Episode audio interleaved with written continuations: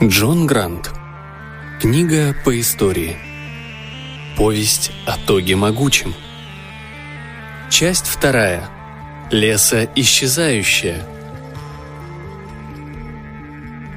На землю спускались сумерки, когда молодая женщина вошла в лагерь. Элоний, которому наконец-то удалось догнать ее, был уверен, что сумерки должны были спуститься уже довольно давно, примерно полторы недели назад, по его подсчетам – но он не видел причин жаловаться. Благодаря необыкновенному повелению отца и бесподобному умению коротковолосой девушки быстро передвигаться, он был теперь законным правителем территории, во сто крат превосходящей по размеру ту, которое племя могло представить себе в своих самых смелых мечтах. С этих самых пор он, Элоний, мог без зазрения совести хвастаться, чего отец его не мог себе позволить, что он и вправду является непререкаемым повелителем небес и всего сущего на земле. Более того, он уже на 438 стров приблизился к созданию поэтического шедевра, каковым он без ложной скромности считал свое творение. Старый вождь бросил один злобный взгляд на стройную девушку, а другой на своего старшего сына, у которого при попытке слезть с коня нога запуталась в стремени. И умер. Его подданные, охваченные благоговейным страхом, упали ниц. «Наш вождь мертв! Да здравствует Элоний!» – пропел Микромаус за своих соплеменников. «Все верно», – тихо произнесла незнакомка, стоящая немного поудаль и забытая всеми, кроме новоиспеченного повелителя небес и всего сущего на земле. «Воистину, да здравствует Элоний!» Позже, тем же вечером, когда с формальной частью, касающейся погребения тела вождя, было наскоро покончено, и поминки по заведенной традиции были в самом разгаре, Илоний, несколько окосевший после сладкого тонизирующего напитка из плодов шиповника, приготовленного его матушкой, разыскал женщину, которая в буквальном смысле привела его к трону. Она сидела, скрестив ноги в окружении мерцающих теней вдалеке от бушующего костра и стола с угощениями, напевая себе под нос совершенно немелодичную песенку. При свете сумерек казалось, будто ее глаза светятся. «Прекрасная дама, примите мою искреннюю благодарность», — сказала Лони, вяло кланяясь. «Считай, что она принята», — ответила она. «Подойди сюда. Присядь».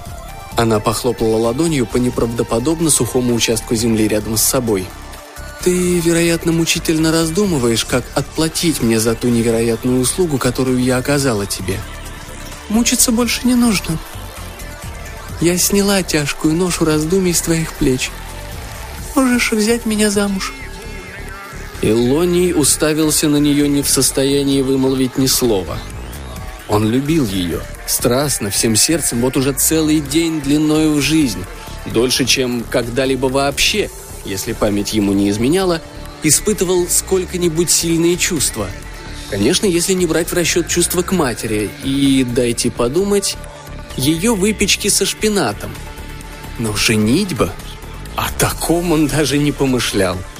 Если верить всему, что он читал и слышал от трубадуров, которые время от времени неожиданно забредали в их края и также неожиданно исчезали, каждый, вступивший на тропу истинной любви, должен был приготовиться к нелегким испытаниям – Томительные ожидания, взгляды украдкой, непреодолимые препятствия, несостоявшиеся свидания, мертвенно-бледный вид, неизлечимая печаль и после приличествовавшего ситуации периода неизбывной тоски – смерть.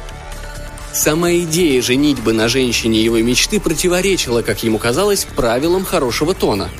Но потом он подумал о балладе и о том, как смог бы целиком и полностью продекламировать ее своей любимой – а это, что и говорить, гораздо лучше, чем стараться из-под тяжка подсунуть ей строфу другую под видом какого-нибудь длинного списка.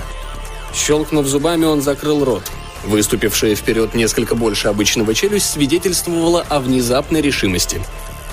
«Прекрасная дама, я с превеликим удовольствием возьму тебя в законные супруги», Торжественно пообещал он, при этом сделав рукой такой широкий жест, будто бы хотел обнять небеса и все сущее на земле. Теперь у него было на это полное право. «В законные супруги и в свою постель, и все, что есть у меня, будет принадлежать и тебе тоже». «Постель обсудим позже, и не исключено, что дебаты будут бурными», Пробормотала себе под нос женщина и громче добавила. «Я принимаю твое предложение, король Эллоний. Да-да, король. Именно так люди должны будут впредь величать тебя. Нам долгая помолвка ни к чему, согласен? Обойдемся без лишних проволочек, просто скажем о нашем решении твоей матери. И дело с концом». Она поднялась на ноги, сняла накидку, по какой-то необъяснимой причине грязь и липкий ил, которые намертво приставали ко всему, казалось, не оставляли ни пятнышка на ее коже и одежде. И, взяв его за руку, повела к костру.